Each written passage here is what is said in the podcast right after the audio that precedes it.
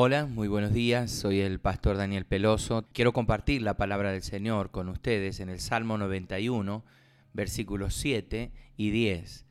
Caerán a tu lado mil y diez mil a tu diestra, mas a ti no llegará. No te sobrevendrá mal, ni plaga tocará tu morada. Desde el punto de vista natural, el mundo en el que vivimos causa gran temor. Es un mundo que va de una catástrofe a otra Casi a diario oímos de guerras, de amenazas de armas nucleares y biológicas, de grandes derrames de petróleo, de terremotos, inundaciones, de más enfermedades y de la delincuencia que azota a nuestras ciudades. Pero en medio de todo eso, Dios promete ser refugio y fortaleza para los que confían y permanecen en Él. Quizá diga usted, Él hizo esa promesa hace miles de años, cuando las cosas no estaban tan mal como lo están hoy día. Quizá sea así, pero quiero decirle algo. Esa promesa está al día. Fue hecha también para nuestra generación. Véalo de la manera siguiente.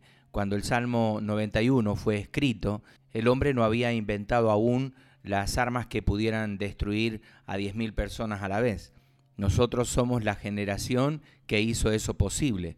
Por tanto, cuando Dios dijo en el Salmo 91, no te sobrevendrá mal, nos estaba incluyendo también a nosotros. No te sobrevendrá mal. Qué gran promesa. Usted necesita tomarla y confiar en ella. Crea que Dios quiere ser el Dios de su vida, su protector y su defensor. Por eso, aunque las circunstancias a su alrededor parezcan ser espantosas, confíe en Dios.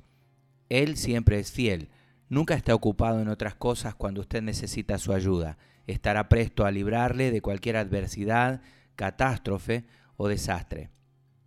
Señor, entrego en tus manos todas las cargas que hoy me afligen, confiando en tu promesa de protección y resguardo ante cualquier prueba.